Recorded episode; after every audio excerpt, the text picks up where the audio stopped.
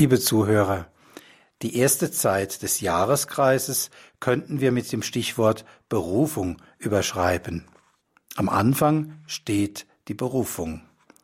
Da können wir durchaus schon am Fest der Taufe des Herrn beginnen, wo Jesus am Jordan im Empfang der Bußtaufe des Johannes die Gerechtigkeit, die Gott fordert, ganz erfüllt, indem er die Sendung vom Vater konsequent annimmt und daraufhin auch selbst vom Vater als der geliebte Sohn bestätigt wird.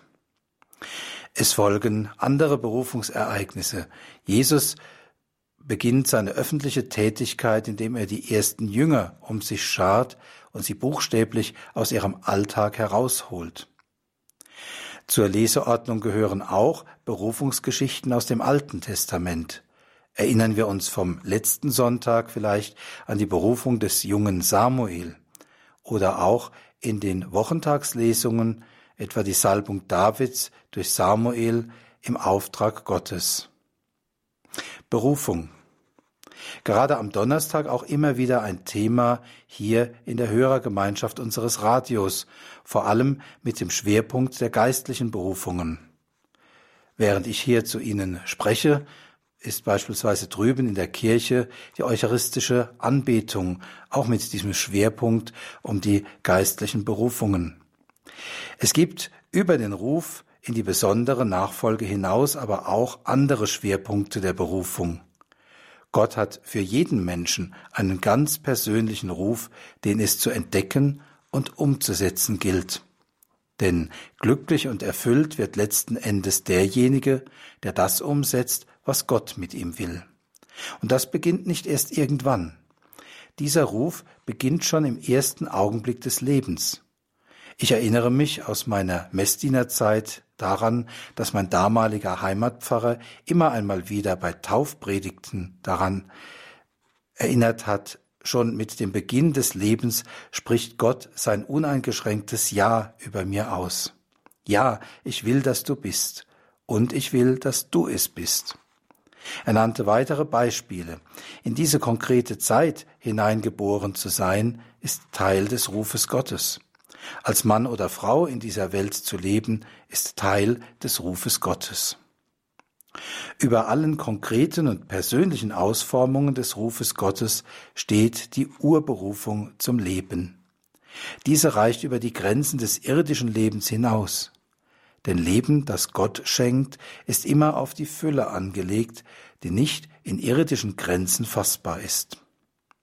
Vom Anfang der Schöpfung an aber hat Gott vorgesehen, dass die Menschen unverlierbares Leben in seiner Gegenwart erlangen. Und als die Menschen durch die Sünde den Zugang dazu verloren hatten, hat Gott seinen Ruf nicht zurückgenommen, sondern sein Heilswerk in Gang gesetzt, das im Christusereignis gipfelt.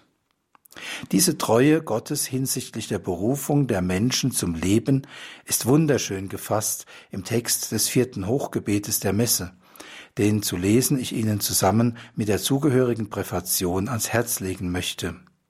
Da finden Sie den ganzen heilsgeschichtlichen Bogen von der Schöpfung und der Urberufung der Menschen zum ewigen Heil, von der damit verbundenen Würde, vom Verlust der Freundschaft mit Gott durch den Ungehorsam der Sünde, von seiner Verheißung der Rettung, von Leiden, Tod und Auferstehung Christi, von der Geistsendung und der Weiterführung des Heilswerkes Gottes auf Erden bis zur Wiederkunft Christi.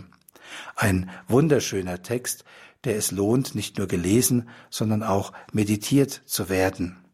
Vielleicht haben Sie ja die Möglichkeit, mit Hilfe eines Schottmessbuches oder eines der Jahresmessbücher, die von verschiedenen Verlagen angeboten werden, oder heute sicher auch im Internet. Urberufung zum Leben. Liebe Hörerfamilie, diese Urberufung ist geradezu die Grundlage unseres Lebens.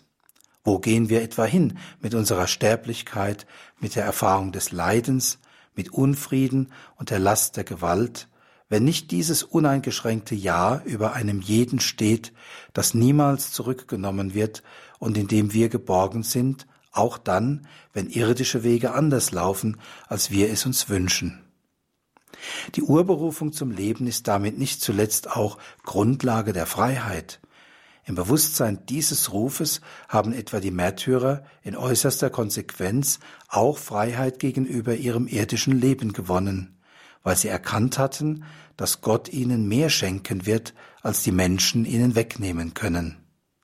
Die Urberufung zum Leben schenkt aber nicht nur Kraft, im Leiden zu bestehen, sondern gibt auch den schönen und frohen Dingen, die wir erleben, eine größere Fülle, denn im Bewusstsein, zur Fülle des Lebens vor dem Angesicht Gottes berufen zu sein, werden die hellen und aufbauenden Momente des irdischen Lebens zum Vorgeschmack des darüber hinausreichenden Künftigen.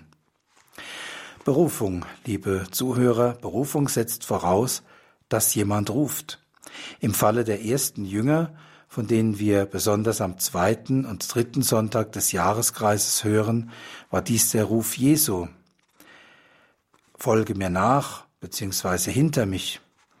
Das Ergehen des Rufes allein aber genügt nicht. Der Ruf muss auch gehört werden. Und ganz entscheidend ist auch, dass er angenommen und umgesetzt wird. Bei den ersten Jüngern, die Jesus danach zum Kreis der zwölf Apostel geformt hat, hat die Begegnung mit Jesus und seinem Ruf eine grundstürzende Veränderung des Lebens bewirkt. Jesus selbst drückt es aus mit dem Wort Menschenfischer. Diejenigen, die zuvor im See Fische gefangen haben, sollen jetzt Menschen fangen. Das heißt natürlich nicht mit Gewalt zu Christus bringen, sondern für Christus gewinnen. Die Umstände dieser beiden Szenen im Evangelium des kommenden Sonntags lassen allein schon erkennen, dass es sich im speziellen Fall auch um eine besondere, eine besonders intensive Form der Berufung handelt, die sich nicht eins zu eins auf jeden übertragen lässt. Aber Elemente davon gelten sicher für jede Art der Berufung.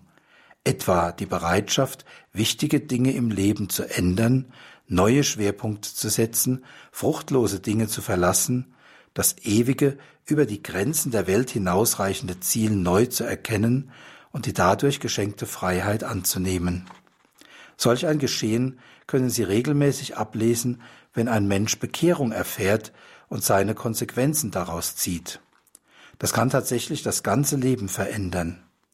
Wir kennen ja nicht zuletzt durch Zeugnisse im Radio Lebensgeschichten, wo jemand zum Beispiel im Gefängnis durch das Lesen der Heiligen Schrift Gott kennengelernt hat, Christus kennengelernt hat und plötzlich ein ganz anderer geworden ist, das Gute und Heilvolle entdeckt und verwirklicht hat, das Gott in ihn hineingelegt hat, als er einst sein Ja über ihm ausgesprochen hat.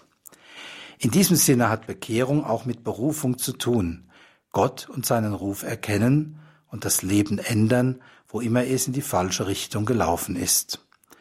Insofern bleibt Berufung auch eine stete Herausforderung. Sie ist etwas Dynamisches, nicht etwas Statisches.